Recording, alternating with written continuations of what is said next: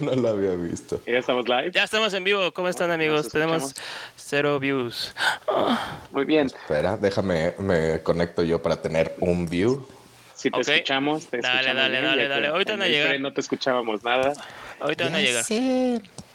Van a llegar poco a poco. Pero, amigos, ¿cómo vivieron la, los Juegos Olímpicos? ¿Cómo los vivieron? ¿Se sintieron? ¿Les gustaron? Pues Yo no vi un solo evento. yo la neta he estado súper ocupado, güey. Y la ¿Sí? veía así por cachitos y nada más ahora sí que veía la- lo que salía ahí en, en el feed de Facebook.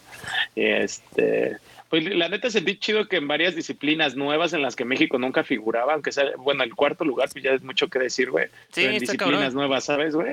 Y Sí, eso sí, está sí. chido, güey.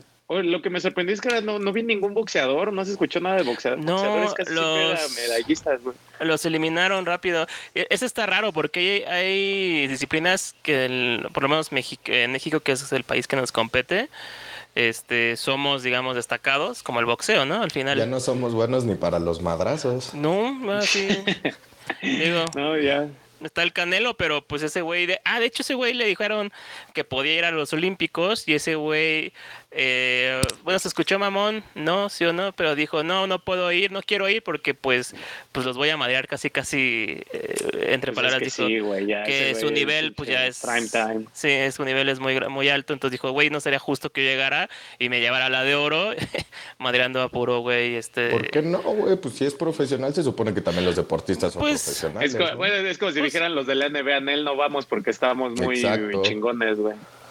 Que en el Es caso como de... si yo de- dijera, no voy a participar en su podcast. Pero bueno, bueno, también en ese caso también. Pero en ese caso, bueno, también los otros equipos tienen equipos, digo, tienen jugadores en la NBA, entonces por Sí, eso claro. se nivela. Pero claro. pues si alguien que esté en el circuito del Canelo y que también vaya a los Olímpicos, pues quién sabe. Ay, sí, la neta, pues me declaro ignorante. Ahora sí que NBA es como, pues no es nuestro pedo, que nosotros tenemos la liga más chingona, ¿no? que estén bien pendejos, ¿no? Sí. Que en segundo lugar yo creo que ha de ser la española, ¿no? En, en básquetbol. Fue Francia. Ah, bueno, sí, pues, bueno. El nivel del... Sí, ¿no? Pero ahorita fue Francia. Y Francia le había ganado a Estados Unidos al inicio. Entonces estuvo, estuvo Sí, bien. güey, eso estuvo bien chido, güey, que tuvieran un, este, un inicio rocoso, la, el Dream Team. Le, ganó a España y no me creo a Australia, no me acuerdo. Es como llegar acá, a, güey, en, en los pinches periódicos así de pinche, este, sí le tiraron a la pinche selección así de al famoso Dream Team. al Dream Team. Dream Team. Pues amigos, ¿les parece si empezamos una vez con nuestro análisis? Un análisis, o sea, plática sobre, sobre esta obra de, de Juanito, de Juan Rulfo. De Juan Ey, me parece bien. Rufus. El buen Rufus. ¿Qué les pareció? Pues, ¿qué les pareció? Pedrito Páramo y comenzamos, este. Puga, porfa, con tu intro.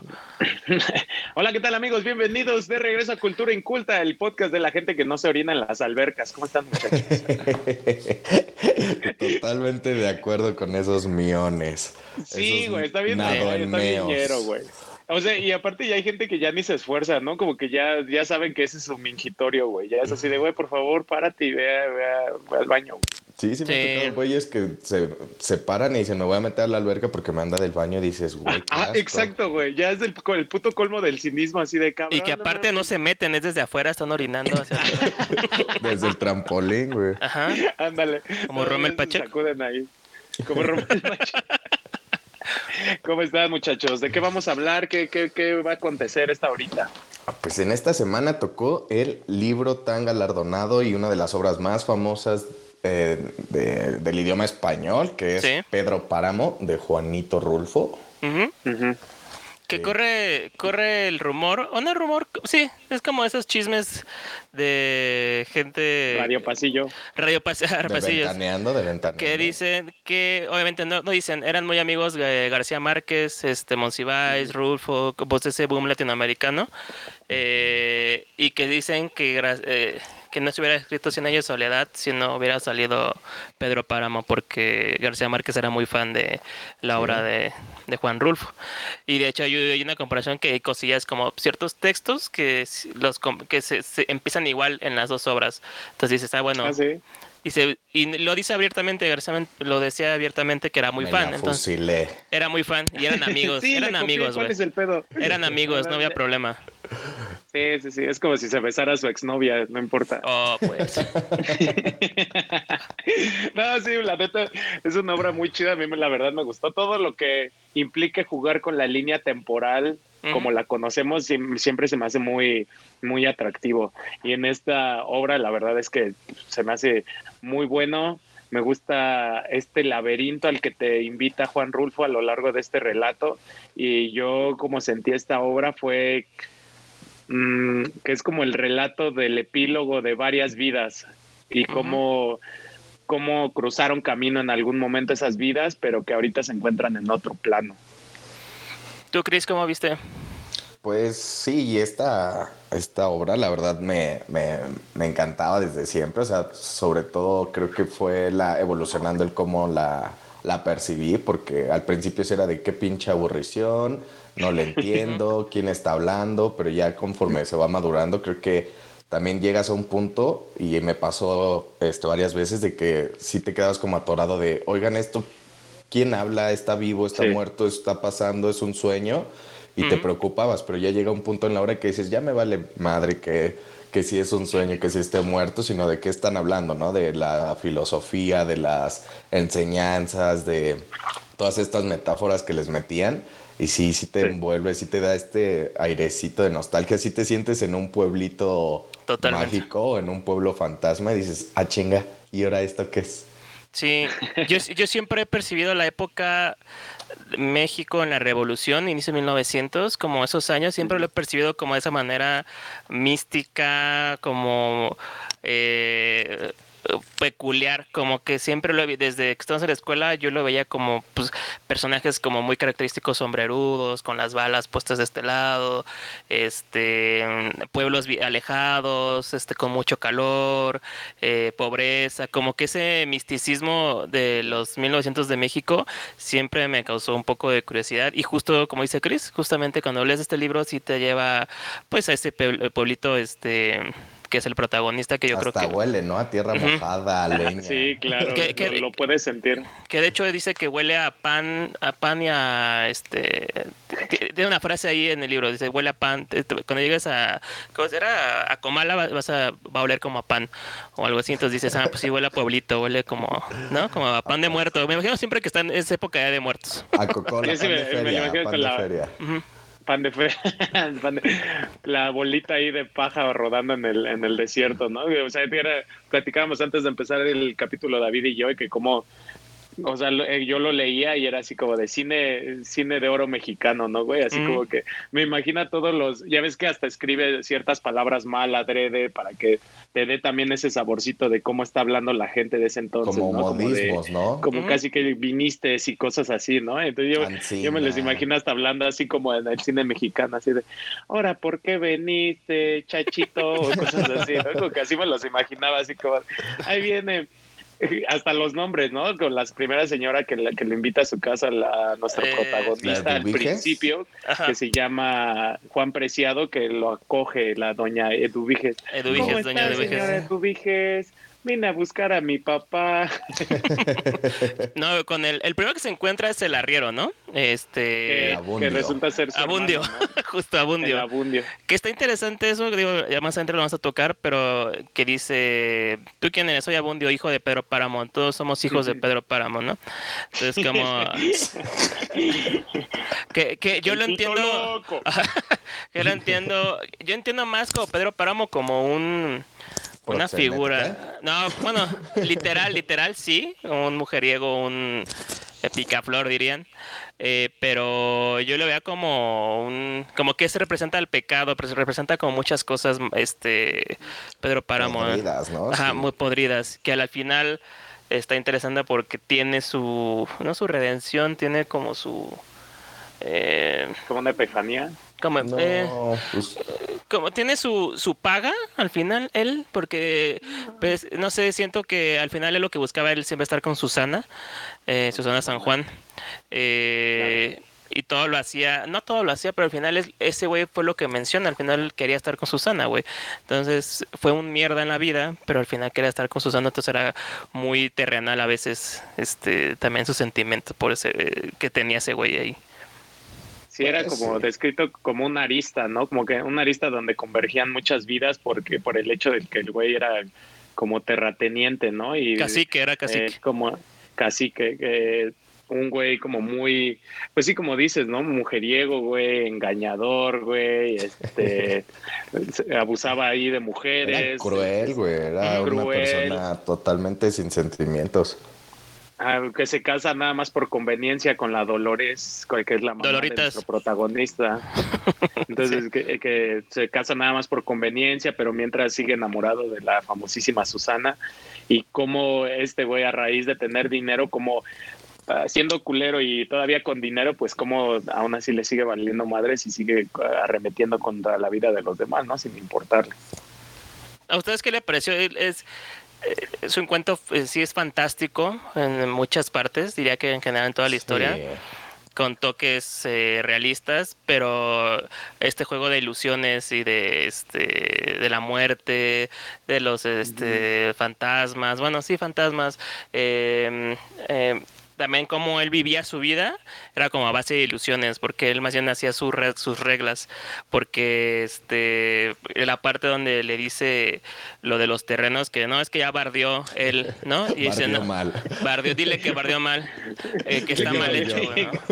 Ahí en la barda donde se mata a su hijo, ¿no? Ajá, güey, es sus como... metros están muy chicos. Ajá, güey, es como, o sea, él hacía lo que quería, güey, o sea, él decía el límite está mal, es menos, es más para mí, como ves? O sea, es como, si era bien mierdita, pues, la verdad. Sí, era culero, la neta. No, pero si esa fantasía empieza, como dices, David, al comienzo de la obra, vas, eh, te va involucrando o metiendo en este mundo como fantasioso, como que sí te describe cómo entra en un pueblo mágico, en un pueblo fantasma y empiezas como a, tratar de saber qué va a pasar, ¿no? El de, ay, ahorita sí le va a salir el Pedro Páramo y va a ser un monstruo o va a ser un pinche duende con un cofre del tesoro y toma lo que le chingué a tu mamá o algo así. Ándale. Pero ya más adelante de la obra como que ya empieza a tomar estos tintes nacionalistas, revolucionarios, como que empieza a quitarle un poco la magia y empiezan a converger como las historias. Y como decía también César, lo fascinante es cómo juega con la línea temporal y te mete diálogos del pasado, te mete escenas eh, totalmente fuera de, la línea principal o, escenas que evocan a, la vida de otros personajes que no son los principales. Y dices, ah, chinga, ¿y, de dónde salió esto? ¿Y por qué están hablando estos güeyes? Y empiezas a, combinar lo real con lo fantasioso y ya se hace una amalgama bastante, bastante curiosa, ¿no? O sea, de repente, y de hecho este, este libro no tiene ni siquiera capítulos, es por párrafos. O sea, de repente ya pasas a otro párrafo y ya está hablando de, otro, de otra cosa que no tiene nada, nada que ver al parecer. Pero lo que me gusta mucho es que de repente avienta unos nombres y están teniendo un diálogo y algo así. Y hasta el final de, de ese párrafo ya conecta con lo anterior o algo así. Hace como unas conexiones ahí muy raras que dices, ah, por eso los metió. Eso, eso me gusta bastante. Dices, ah, este es su hijo de la morra esa que no. Vas haciendo así como de. Sí, exactamente. y también hace una, una descripción breve, pero sí te da un marco bastante interesante de precisamente de lo que hablaba David, del marco revolucionario, ¿no? De cómo era la gente eh, devota completamente al, catolicismo, ¿no? Que habla del padre Rentería, de cómo el güey se, dejaba sobornar con tal de darles la famosa bendición, ¿no? Y, la importancia eh, que tenía la sociedad mexicana ah, en, los dogmas sociales en cuanto a religión, que era prácticamente todo, ¿no? Y que eh, todo era religión y si no tenía la bendición del padre, pues prácticamente este, estabas mal, ¿no? Y este, y todas estas cosas como de como decía como repito no como que se como decía David también hace rato de cómo te evocan no como de esta este, marco de como pobreza, hambruna, como de desesperación, de pueblitos alejados donde no pasa nada. Y todo eso, la verdad, todas esas descripciones eh, también son, son a resaltar, cómo te ponen ese marco revolucionario, eh, te empiezan a hablar de los, de cómo se vuelve el, ¿cómo se llama? La, el ejército villista, ¿no? Que de hecho hasta como, como hay guerrillas entre ellos, ¿no? Y también el, el, Pedro Páramo, pues realmente era una persona astuta, por lo primero que le dice es este su, ahora sí que su achichincle le, le dice, oye, ¿qué onda? Este, ¿con quién nos unimos? ¿Con los villistas o con los revolucionarios? Con los que vayan ganando. Sí, prácticamente dice, papi, siempre con el gobierno, papá, y pues eso es, es simplemente es una persona viva, ¿sabes? Como que este se ve, por sus eh, por sus intereses siempre. Sí, no tiene, no tenía un ideal, tenía nada más el instinto de sobrevivir. y eso era codicia también. Y codicia, sí, sí, sí, porque eh, Dicho, de hecho, esta parte de la revolución a mí me la sentí como muy de putazo en la historia, como que de la nada es como, ¡ay, está la revolución de, México! Ajá, es como, ¡ah, espérate, ¿no? ¿Qué zapata qué? Ajá. pero este le adereza mucho la historia porque, por lo menos en mi mente, cuando la leí, le da una atmósfera específica a la historia. Porque dice, ah, ok, revolución, ah, ok, entonces ya es como que ya, ya entiendo el, eh, el imaginario, pues, como ciertos arquetipos de la revolución y encaja perfecto en esto. Y dices, claro, o sea, este pedo es, eh, eh, a lo mejor no es cliché, pero es lo que mucho, por mucho tiempo, o tal vez sigue siendo, es lo que México es reconocido ¿no? Como este eh, cliché imaginario del sombrerudo, el, el, calor, este... El bigotón. El bigotón, el güey, el macho de rancho que... Su ropita como de manta, ¿no? De acá tipo Macario, güey. Exacto, eh, justo, ándale, como Macario, justamente, como ese tipo de, atmósfera. me imagino al Juan Preciado. ¿no? ¿Mande? El hecho de que también te eh, marcan muy claro de que tenían a la mujer que les atendía, que, claro. que ellos podían hacer lo que quisieran, que eran el clásico macho en el concepto este inicial de, del término, ¿no? Del macho que hace lo que quiere, que va, que la mujer es prácticamente una empleada más. Claro. Sí, porque así trata con los estos güeyes que viven, eh, que son hermanos, pero que se andan ahí picando, güey, también, ¿no? Como que dices, los incestuosos. Sí, Ándale, los incestuosos, se me había ido la palabra. Sí, incesto. Incesto revolucionario. Incesto revolucionario que, güey, en lugares pequeños, pues ahí quién sabe, está raro. encontré unos datos, eh, son como datos, voy a sacar, empezar, a sacar datos en, las, en los programas. Datos, datos curiosos. Datos curiosos. Este, a lo mejor están de hueva, pero. pero por ejemplo, Comala viene de la palabra Comali, que es este mexica. No, náhuatl, perdón. Eh, comali, que significa comal. Entonces, este busqué a ver qué tiene que ver los comales con, con Pedro Páramo. y, y sí hay una parte donde Juan Rulfo en una entrevista dice, sí, es que yo me imaginé el pueblo como era tanto el calor, tanto el lugar, que era, un, que era como estar parado sobre un comal. Dije, ah, oh, mira. este... Oye, pero eh, Comala sí existe, ¿no? En realidad está en Nayarit, si no mal recuerdo. No tengo idea, güey. ¿Dónde están? Sí, güey, sí existe. No sí existe, si quieren, chéquenlo. A ver, va, va. Vamos a tremendo pinche, tremendo embajador del turismo, pinche Juan Rulfo. Vengan a Comala, donde la gente se muere. En Colima, eh, sí. Pueblo mágico. Sí, Colima, ándale. Pues, y de hecho, otro dato es que la, el libro, lo, Juan Rulfo lo quería llamar este, La estrella junto a la luna. Eh, Mm, sí. Eh, ese se llamaba así porque igual como que le gustaba, bueno, tenía como este encanto de mitología eh, prehispánica. Eh, se supone que la estrella que está junto a la luna, que se vueltas al cielo y ves una estrella junto a la luna, es Venus y Venus en los mexicas lo representaban los cholos, los cholosquincles, los pues sí, el cholo, que era un dios este que lo representaban prehispánicamente como un perrito, que obviamente son los cholosquincles y que la, el, el, misticismo es que y que yo creo que también mejor sus familias lo contaban eso, que era que si cuidabas bien a tu perrito te iba a acompañar al otro mundo, ¿no? Que es algo que también retoman en Coco de Disney, pues, que te acompañan, que son los que te atraviesan, te atraviesan el puente, ¿no? que casualmente es un cholo, ¿no? Este, entonces. yo creo que. Yo creo que en el cuento nadie trató bien a los perros porque todos se quedaron ahí atrapados.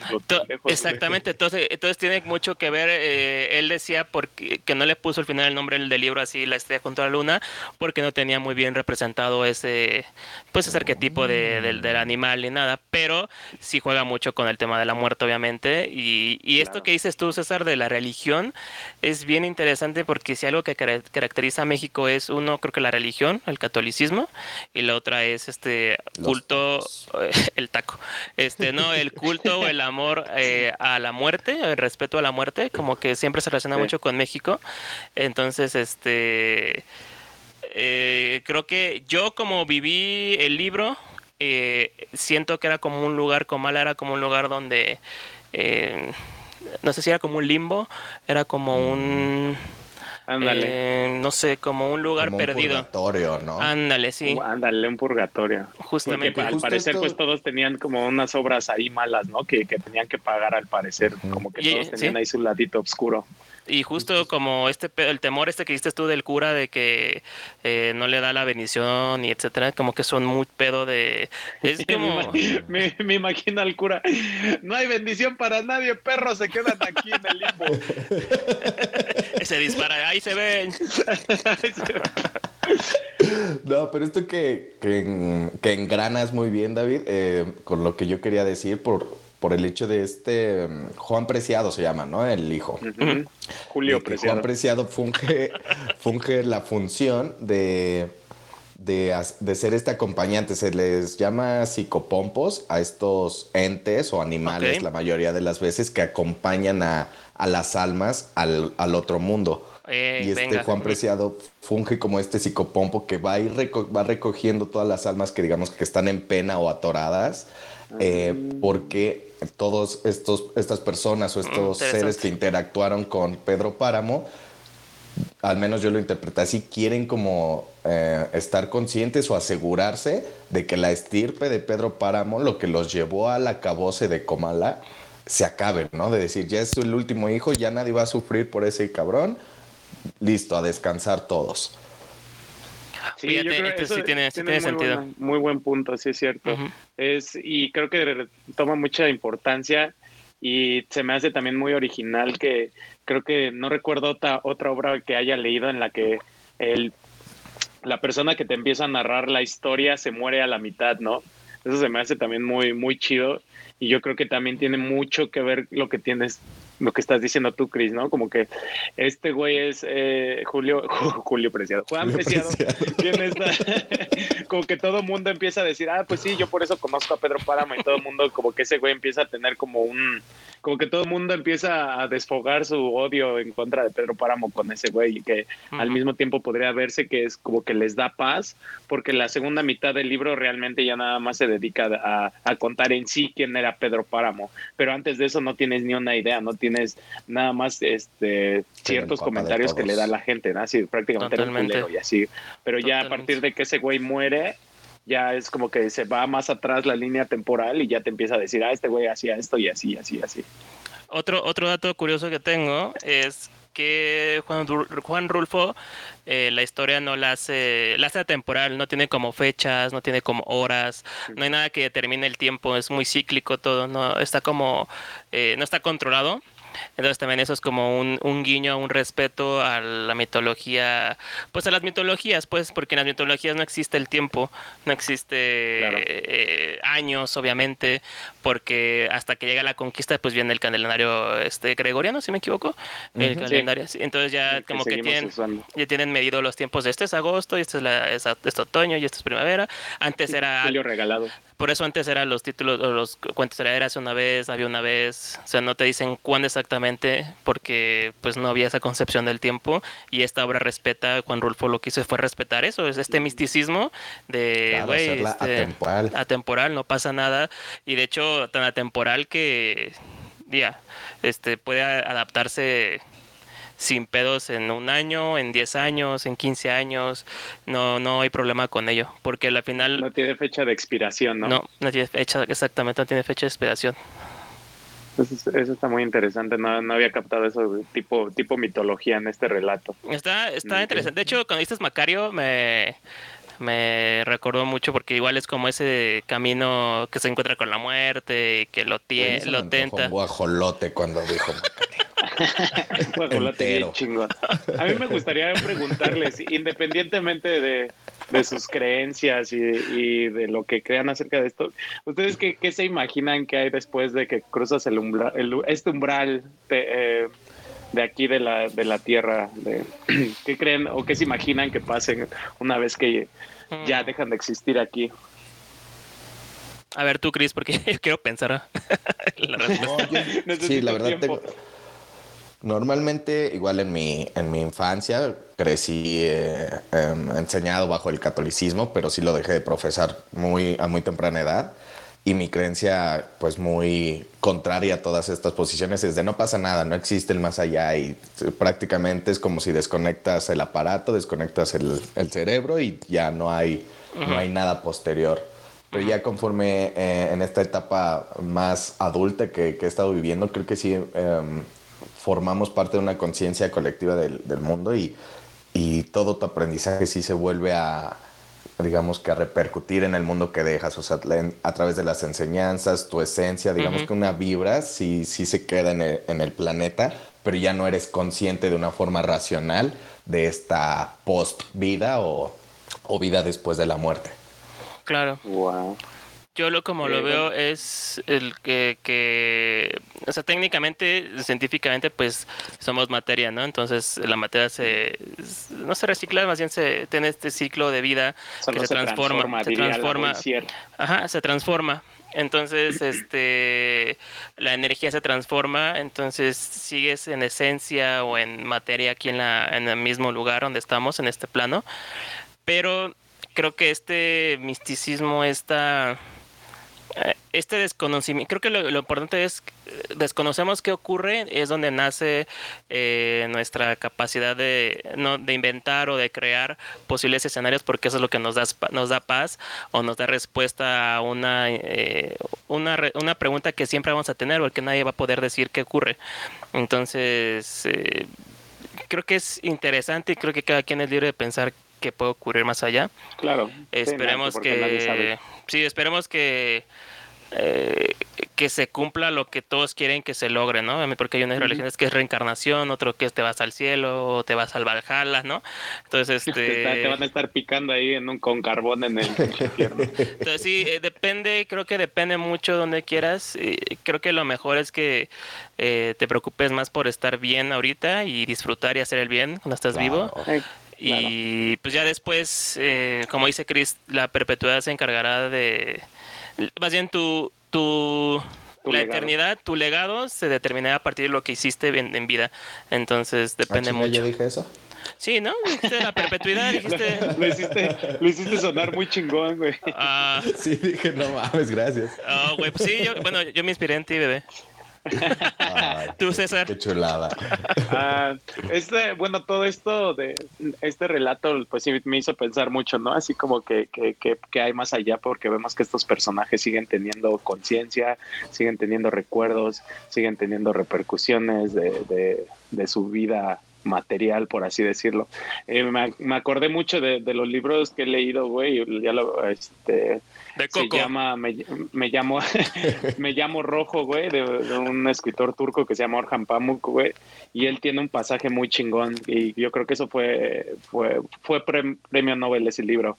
Y yo creo que él, eh, tiene un pasaje de, de la muerte de un güey que, que está muy chido y me, me acordé mucho porque te empieza a relatar que, o sea, es, eh, como que empieza a hablar del alma y que el alma se desprende del cuerpo y que empieza a tener como un viaje cósmico alrededor, así como empieza a, relatar eh, una lluvia de colores, empieza eh, algo bien, bien hermoso, güey, algo bien chido, que empieza a relatar que empieza a volar prácticamente como en, lo que parecería como un espacio cósmico, que empieza a, a ver este, una explosión de colores, miles de colores que nunca había eh, vista en su vida, entonces el hecho de imaginar colores nuevos, pues es, algo bien cabrón, ¿no? Y que, que prácticamente llegaba ahí, que era una explosión de colores y lo relata de una forma muy chida. Entonces, este, pues no sé, me, me acordé mucho. con ese concepto? Sí, como que la verdad me, me, gusta ese concepto, ¿no? Como que el desprenderte de tu cuerpo y llegar a una explosión de colores y precisamente va como dices tú, este David, que somos energía y pues e, es una bonita forma de ver materializada la energía, ¿no? Y cómo, cómo ponerle fin a, una existencia, en vez de que te quedes enterrado en un pinche panteón escuchando otros güeyes quejándose, como que es lo que pasa en Comala, ¿no? ¿Qué es lo que les pasa en Comala? Justo, justo ahorita que dices esto, César, eh, hay un docu que igual te interesa que se llama eh, Turismo Oscuro Es un es un güey que viaja en el mundo para hacer turismo, así súper cosas extrañas de que nadie quiere hacer, peligrosas, etcétera. De noche. Este, a la medianoche. Si no lo hace a la medianoche, no sale, pero. No, pero. Turismo oscuro, Turismo oscuro. Y es turismo oscuro. Afroamericano. No, este. Y este. y de hecho, el, el tema, hay un capítulo donde se va a un pueblo de la India, si me equivoco, estoy seguro la estoy cagando, pero bueno, es fuera de México. Y este. y ahí. La, la, la, tradición es que de, desentierran a sus seres queridos cada determinado tiempo, porque para ellos no hay concepto de muerte, simplemente está ahí. Entonces lo desentierran, este, hacen fiesta, toman fotos con ellos, de hecho, eh, los visten, los eh, limpian y los vuelven a meter otra vez a donde es este, donde es su, su, su, tumba. Entonces, básicamente es muy curioso porque dicen, pues no, no está muerto, eh, pues está ahí, tengo que estar ahí. Imagínate, güey, así de, vamos a sacar a Ramón, güey. Ajá, vamos a sacar a Ramón. Ya te, tomas tu Mira, ya está bien flaco. sí, o sea, está interesante. Es, cada cultura tiene su percepción de qué es y cómo quieren que sea y cómo es. Entonces está, está interesante. Está... La concepción de la muerte. Exacto. Y, güey, ah, bueno, sí. Dale, dale. El, punto que, que, les quería contar, les quería contar algo muy personal mío, güey, de, de este en cuanto a esto, güey, porque no sé si fue, ya no tengo mucha recolección de memoria, digo, a mis 30 años he tenido como seis veces este sueño repetitivo, güey, de, de cómo termina el mundo, güey. Que estás encuerado así. Oye, trae en el, con un, sueño con un mar y ya lo va a En el WhatsApp siempre nos mandas eso. siempre nos mandas en el WhatsApp eso, ¿no? De chico dolió soñar que estaba desnudo en, en Wall Street. No, mi, mi sueño recurrente es, he, soñado como, sin broma, yo creo como unas seis veces de la misma forma el, el fin del mundo, güey y es este un meteorito, güey. Entonces, haz de cuenta que me acuerdo así perfecto. Ya está, hay veces que ya cobro conciencia en el sueño y ya sé qué va a pasar. Ya otra ya vez. Ah, ya, ya, ah, ya, ah, ya valió verga, pinche mundo. Y es algo bien cagado porque no sé si fue antes de que yo haya leído Me llamo Rojo o después pero pasaba lo mismo que te contaba, güey. O sea, eh, de las últimas veces recuerdo que, o tengo memoria de que ver cómo se impacta el meteorito en la Tierra y se empieza así a levantar una pinche lota de tierra y yo cierro los ojos y ya de repente estoy, te lo juro, como una forma mía, pero no corpórea, así como que andando ahí como en, un espacio ahí medio raro. Vale. Entonces, como que me acordé mucho de todo, todo esto. ¿Qué? Sí. Suena una escena de pie pequeño. de la película Pie Pequeño. Sí, sí, cierto. El, último capítulo de dinosaurios. No, sí, de hecho sí. donde muere Petri. Petri. Chicos, chicos, vamos a leer comentarios porque llegó a media hora y te le seguimos con el tema. Igual con los comentarios sale otro temita del libro que vamos a hablar un poquito más.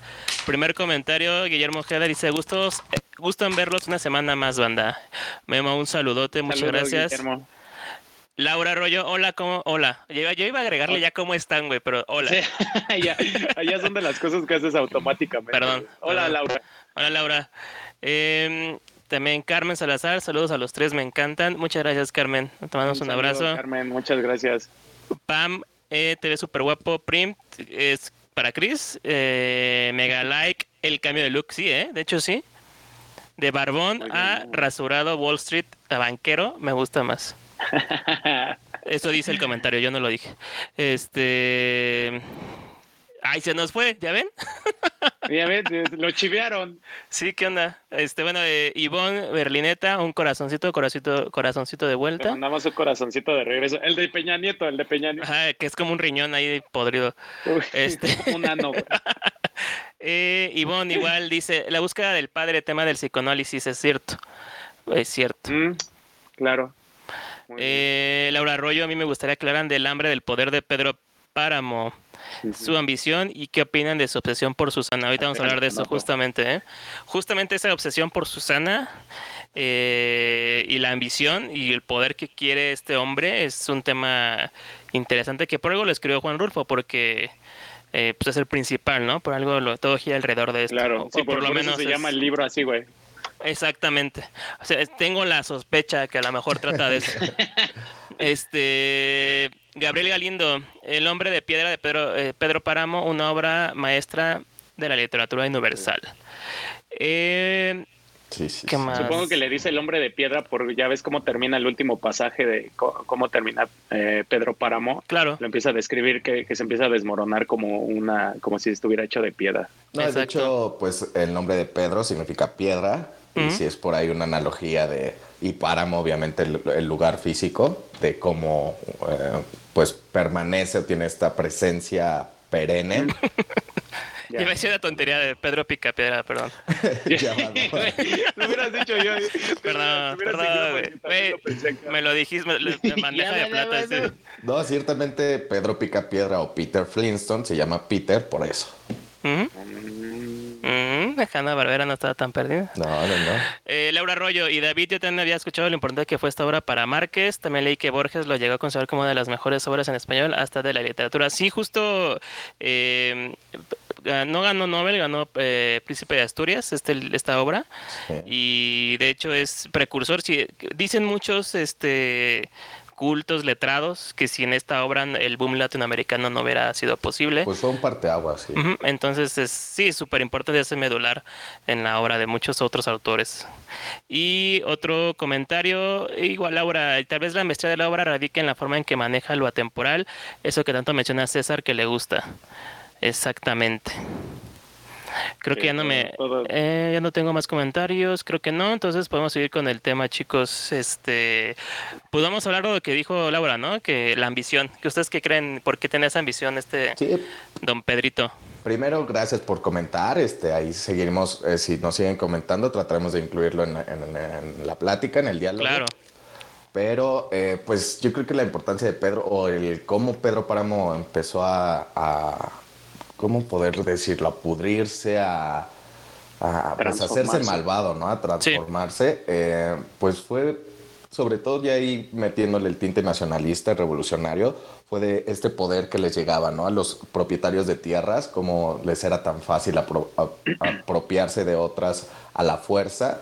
Y Pedro Páramo no solo usó la fuerza, sino su inteligencia, eh, su maña, su codicia para, a- para apoderarse de más piedras. A mí me, me impactó mucho cómo fue cuando le dicen que estaba lleno de deudas por heredadas de su papá. eh, cómo se salió tan fácil diciendo, ah, pues dile a Dolores, a la que le debemos más, que me quiero casar con ella. Y no solo le dejó de deber, sino que pues... Sí, se comió todo, sí, sí, se sí. Hizo su- se hizo propietario y como esta, esta ambición y esta forma de, de hacerse de más tan fácilmente, creo que corrompió, ¿no? Ya ven que lo que siempre se dice, ¿no? De el poder corrompe y el poder absoluto corrompe absolutamente. Sí, totalmente de acuerdo. Más, más que nada. ya ves que también hay, hay varias historias de cómo nacen algunos narcotraficantes, de que, güey, donde, donde se crían o donde nacen, pues lo que se dice es que no hay como fuentes de trabajo, no hay, no hay nada. Yo creo que lo quisiera comparar con Pedro Páramo un poco porque como relatan Comala, que es un lugar donde no hay nada, realmente Ujú. este prá- prácticamente un pueblo fantasma y pues siempre va a haber alguien, ¿no? Que, que va a, a encontrar la forma sin importar los medios de cómo puede acaudalarse. No sé si yo creo que empieza como una buena intención, ¿sabes?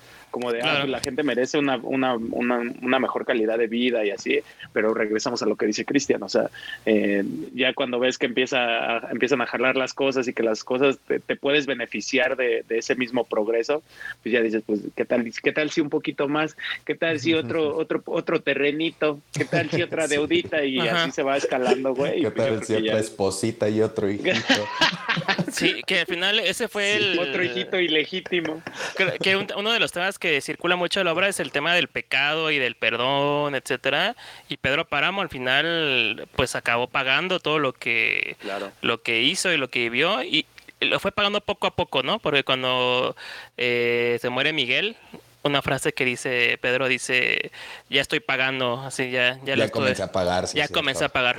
Entonces está Pues bueno, güey, no sé qué estaba pagando si también su hijo era relatado como un hijito de la chingada, güey. sí, era un Pero pues, le dolió, ¿no? O sea, pues, bien Claro. o mal si su hijo era un, un cabrón. Fíjate pues, que sí yo no sentí que le haya de- dolido tanto, eh, güey. Yo sentí como que fue así como de, ah, pues se murió pues por pendejo por andar saltando con el caballo. No, sí se menciona que Sí, sí le- se dice que él estaba esperando de lo mataron para sacar toda la rabia y, Sí. o sea, la furia y el coraje o la tristeza, pero cuando escucha las palabras de no, él se mató solo, dice, pues cómo no, si se me malogró mi hijo. Sí le da como también esa culpa de que no pudo enderezarlo o llevarlo por un camino más decente. Justo porque está el cura y le está dando ya como lo- la, la bendición. La y san- lo, eh, los santos óleo, el santo los- óleo, no, ¿es algo así? Algo de unción, la Eh, extrema unción. Ok, este, eso. Entonces, este, que lo, lo quita al padre y, y de hecho dice, ocurre lo que dice Kristen, que lo primero que pregunta es quién lo mató, ¿no? Para vengarse, porque ese es su principal sentimiento, es la venganza y voy a chingarme a todos los que voy a chingarme para yo estar bien. Y cuando le dice, no, pues se cayó, güey. Es como, ah, Está. Ay, ahora con quién me voy a emputar. maten al caballo, se murió, ah, maldita sea. Maten al caballo. Sí, porque creo que sí dicen, ¿no? Que también matan al Sí, caballo. por- pero dice que lo maten porque el caballo debe de estar sufriendo eh, más de estar Por la vivo. nostalgia, porque, ¿no? Ajá, que si eran muy unidos, que si ahí había sofilia. Digo, no, no, no, no. Ay, el, el Miguel Páramo. que sí estaba bien "Ay, enfermo el caballo". Miguelito. Ay, El. Miguelito. Sí, porque era relatado como una persona también medio enferma, ¿no? También Sí. pinche, el pinche padre Rentería me, me daba cosa, güey, como que pinche güey que se dejaba sobornar nada más para dar la bendición. Y era así como de, güey, o sea, y se me hace muy chido. Que esta obra que fue de los mediados de los años 50, pues ya tuviera ahí los huevillos como que medio de echarle piedritas a la religión, ¿no? Sí, pues sí, pues ves que desde el primer eh, matrimonio este, arreglado, pues le dice que, dice el padre que le pase un dinerito para que se arreglen los papeles lo más rápido posible. Es como- Y, y fíjate qué cabrón es, es esto, güey, porque eh, creo que eh, Pedro Páramo, ah, o no, Miguel Páramo, creo había matado a su hijo, ¿no? Del, pa- del cura, güey. No, pero También no, se los- menciona. el cura no puede tener hijos, güey. No, era- era- ¿no? eh, Era familiar. sobrino. Era familiar, pues. familiar, el que sale a la calle y dispara hacia la- al azar, ¿no? Por- para demostrar güey, que era su... aquí- porque dice aquí el, Migue- el nombre de Miguel Páramo este, tiene su fuerza y su valor, algo así, su significado, sale... Aquí ¡pa! mis chicharronas truenan, más bien. Ajá. y, y- y mata a alguien, pa, sí. Sí. Sí, y, y ve, y como aún así dice, "Ay, pues ahí sácate un varo y te doy la bendición. Es decir, ah, pinche güey sucio, asqueroso, güey. Sí, exactamente. Pero déjame poner un poquito, este... Dice Laura, hablando de sueños, César, se supone que Juan Preciado no quería a Comala, pero en sus sueños no lo dejaban tranquilo y lo convencieron. Ah, Y dice, Chris se fue a investigar. No es cierto, Chris. Yo sí me fui a investigar si Sí, era la extrema sí. unción. sí, pues, tenía ahí el Google abierto. Sí, Sí. claro, pues así es como empieza, sí es cierto, tiene mucha razón. Al principio empieza a relatar que eh, le había hecho la promesa a su mamá A en su el mamá. hecho de muerte, a la, a la chole, chole o cómo se le dice a las dolores. Bueno, Eh, le hace doloches. No, Lolas, ¿no? atún. No, no sé. Qué pendejo. Eh, no sé, No, Dolores. pero sí es mi frase favorita y casi es con la que inicia el libro, ¿no? De este, yo le, eh, le tomé la mano y le prometí todo porque ella estaba eh, a punto de morir y yo con ganas de prometerle todo y sí está súper, súper fuerte Esa esa sí, frase. te quedas, tengo ganas de prometerte todo. Güey, o sea, este libro yo me acuerdo que me lo dejaron leer en la secundaria y, güey, está muy avanzado para alguien de 15 años, yo creo, ¿no? O ustedes que Eh, como... Pues Yo creo que- profundidad, ¿no? Está bien para 15 años, güey, porque toma... No mames, pero pues por la línea temporal y así, güey, pinche niño que no tiene así como tanta No, pero, así, pero pues, lo- mira, tienes, eh, puede haber la probabilidad de que uno salga un güey que diga, está bien mamada, o qué. Entonces, y hay otra probabilidad que salga otro güey y diga, ay, güey, me, me causó duda, ¿no? Entonces, que por lo menos se, se quede intrigado. Entonces, creo que el plan, siempre el plan de los maestros es como, con un güey que se interese en lo que estoy hablando, ya la hice, güey, mi año. Y creo que, pues está bien, o sea, a mí me dejaron cañitas, güey, en la secundaria, fíjate. No, bueno, bueno, sí. A mí yo me acuerdo que fue este y me dejaron otro que fue el Periquillo Sarmiento de Lizardi, güey. Y eso fue, me acuerdo mucho porque fue en el sexenio de Fox porque venía ahí una pinche dedicatoria de ese güey. Y decía, y así ¿A poco? Este fue de los primeros libros así. Para César con Ajá. amor, decía. No, bueno. De Fox, así de la manitas así de- Ah, así de, ay, Chiquillos, chiquillos. te mando unas botas, mi amor. Ay. Sí, güey, pero yo- el del Periquillo Sarmiento se me hacía una buena historia porque es lineal y chido, es como un cuento y así, pero esta madre que yo, yo siento que sí necesita como meterse un poquito más, güey. También lo que nos dijo esta Ivonne, ¿no? De, de prácticamente los daddy issues, ¿no? De este güey de, de aferrarse a ir a buscar a su papá. ¿Por qué? ¿Por qué vas a ir a buscar a alguien que estuvo ausente toda tu vida? Digo. Pues ¿sabes? porque le Y todo prometió a su para mamá. Bueno, y todo para que te dieras cuenta que era un culero, güey, pues ya mejor dices, ¿para qué, para qué fui, güey? Ya que te acabas muriendo, Y no mames. Todo por prometerle a mi mamá en su lecho de muerte que iba a visitar a mi papá, me morí. Rayos. Maldita sea. Pero este, pero justo eh, esa aventura que tiene, eh, digo, al final sí acaba muerto a la mitad, ¿no? Como bien lo, lo dijiste, pero sí tiene su eh, te das cuenta que al final el personaje lo único que nos hizo fue como este güey lo que va a hacer es que te va a llevar al pueblo y vas a conocer a Pedro Páramo y vas a conocer su historia principal y una de las cosas principales para Pedro era Susana.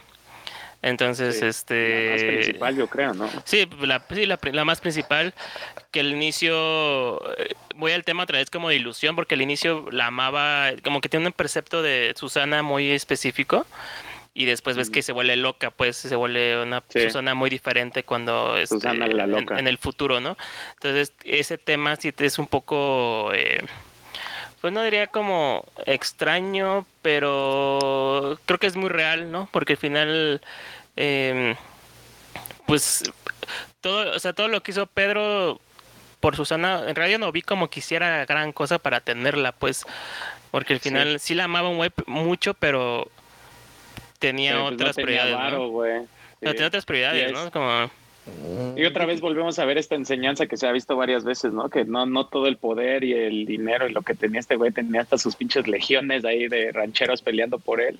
Pues no le dieron a Susana, que era como que es lo que, mo- lo que más hubiera querido, ¿sabes? Y pues, Susana, que era, creo, desde su amiga del- de la infancia y que nunca la pudo tener. Se daban Justamente. sus baños, sus baños juntos, se bañaban juntos. Me dice, dice Ivonne, sí, los profes deseamos que al menos uno se interese en lo que lee y inspire a continuar con el hábito. Sí, con uno, uno que la arme ya. Exacto. Sí, porque ya vimos que está, está, está cabrón, güey.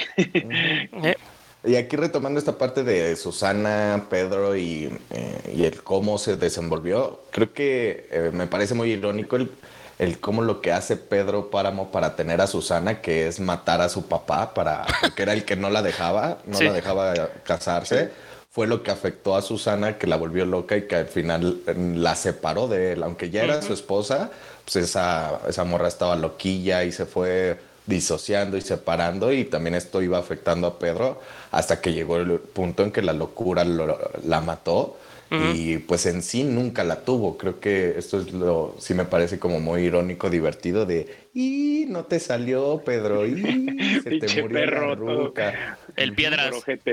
El, Sí, sí, sí. el Pedro Piedra. Ustedes, el, el final se me hizo un poquillo confuso. Bueno, no conf Sí, ¿no? Como que deja entrever que está con mucho miedo Pedro Páramo que Abundio va a venir a, a apuñalarlo. Y sin embargo ahí tiene como una transición en la que no sentí muy bien qué pasó, porque empieza a decir que, que se va a dormir y que empieza a, hablar- a soñar con Abundio llegando a, a apuñalarlo, que Abundio era el hijo ilegítimo Ujú. y Todos. este empieza a decir que, que El arriero que del inicio. la que hasta tiene la sangre eh, siente la sangre en el pecho de la de que lo acuchilló y tiene una transición en medio rara en la que ya después dice que está caminando fuera de su casa y ya de repente es una, la, la estatua de piedra que decíamos antes.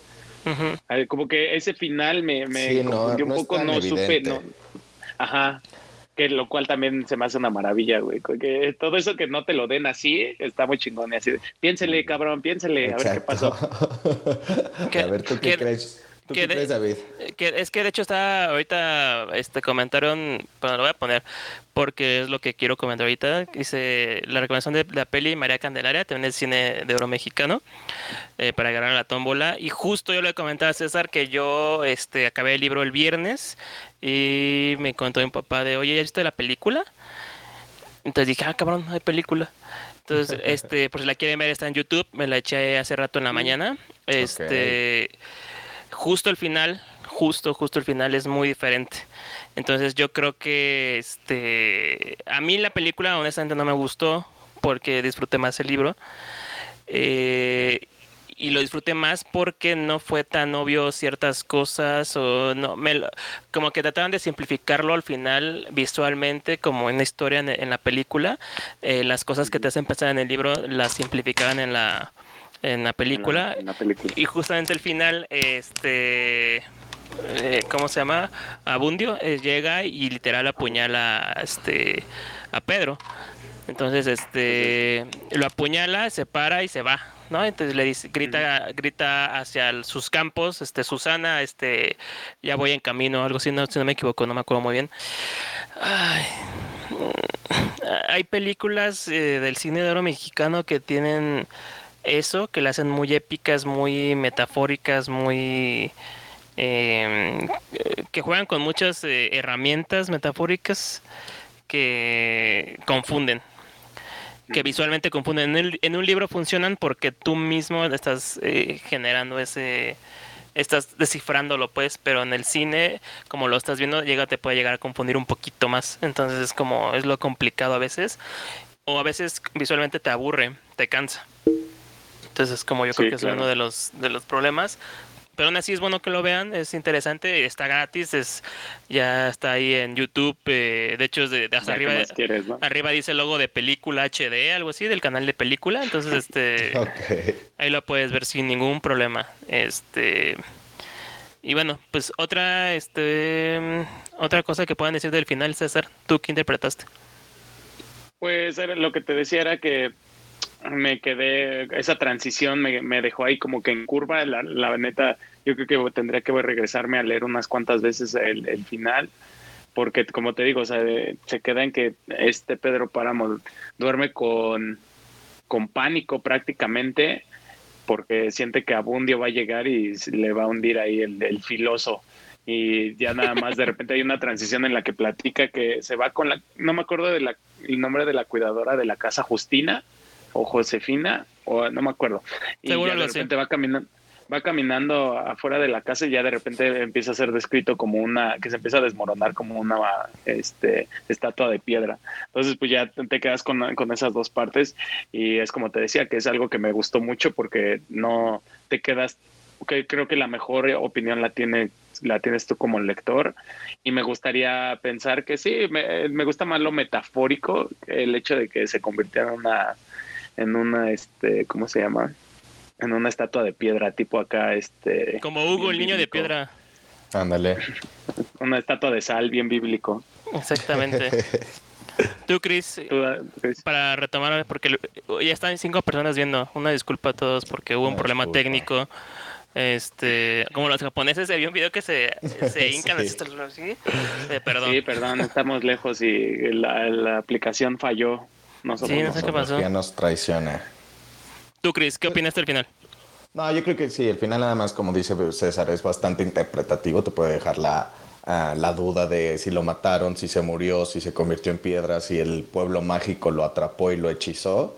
Y, ahí tú le das como mm. la jiribilla de decir sí, se lo merecía, o por qué le pasó esto, o por eso estaba embrujado el pueblo, ¿no? Como que tú ya le metes un poquito de todo y, nada más te, te, empieza a patear para atrás de y sus hijos que fue y, y te da nada más esta eh, como la lección, ¿no? De le pasó por, por culero, le pasó por buena onda o cosas así y ya nada más empiezas como a, retomar paso a paso el que, que, fue de Pedro y qué dejó en la vida de todos y pues no dejó más que desgracias mm. y, y, hechizos. Y almas deambulantes. Hey. Es cierto. Pero igual ya para aprovechar con el, con el comentario, creo que es una obra maestra, eh, tiene un poquito de todo, todo este lenguaje, modismos, eh, historia, eh, nacionalismo, metáforas, magia. Creo que se lució el, el, buen Juan Rulfo y si lo pueden leer, háganlo ahora mismo y lo pueden leer yo creo que cuantas veces gusten. Creo que si no aburre porque le podrías encontrar cosas nuevas cada momento. 180 paginitas, ¿no? Justamente.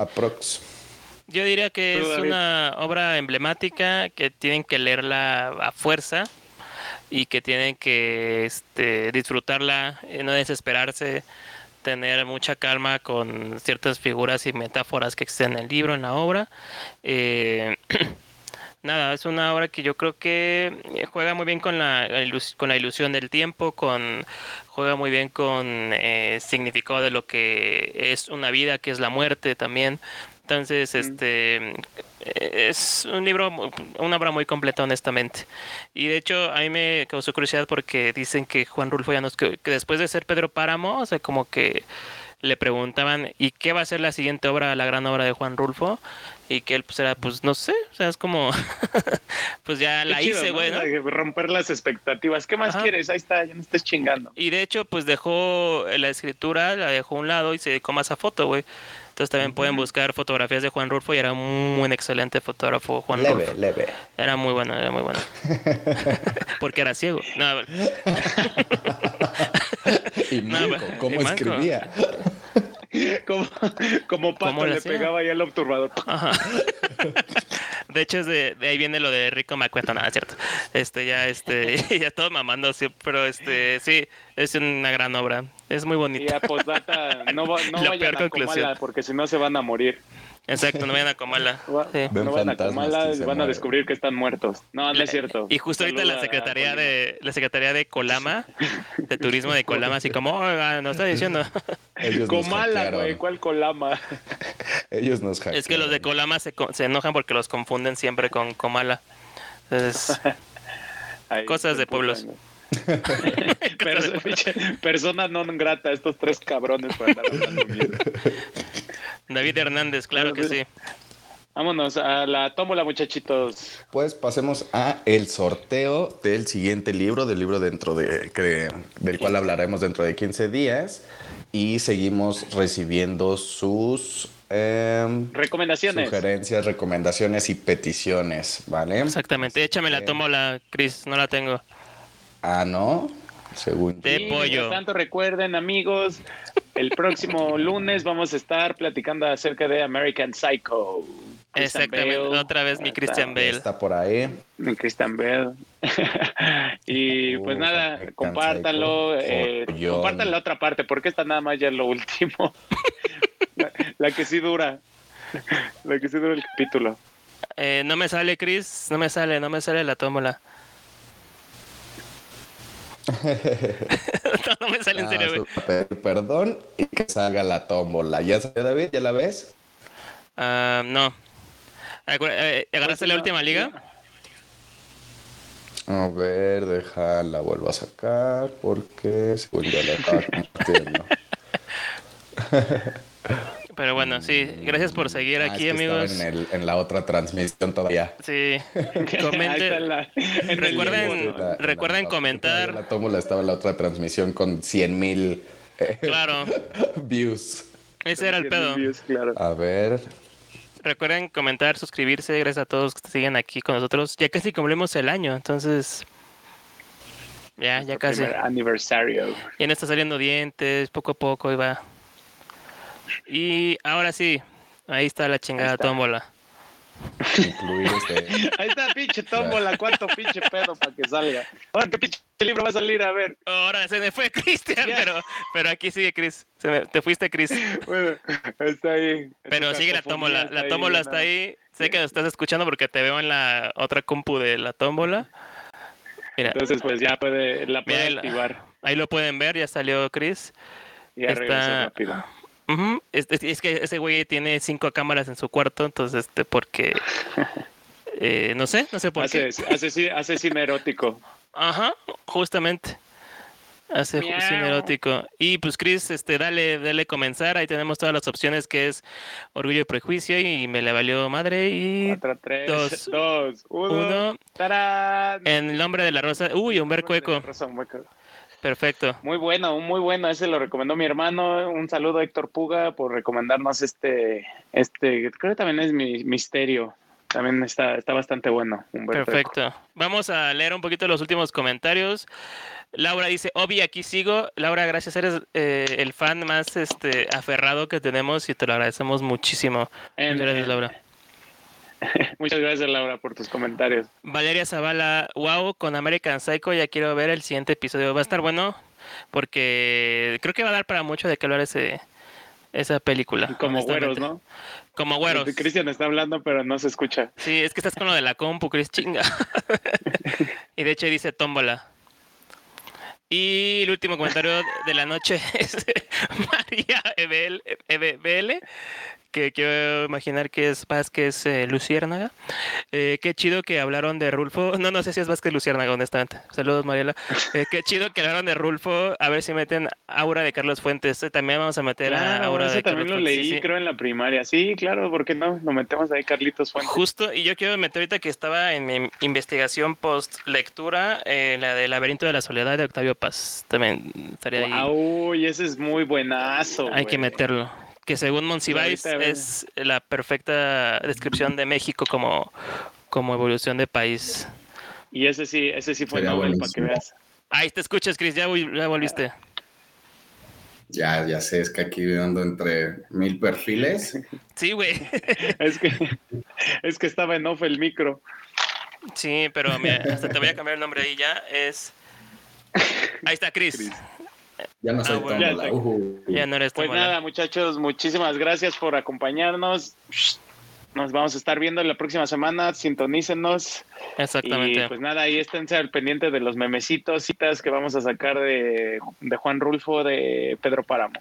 Exactamente. Y recuerden que este nos van a escuchar en Spotify también, van a escuchar este episodio muy pronto ahí arriba. Están todos los demás también. No están cortados, están en un solo vuelo.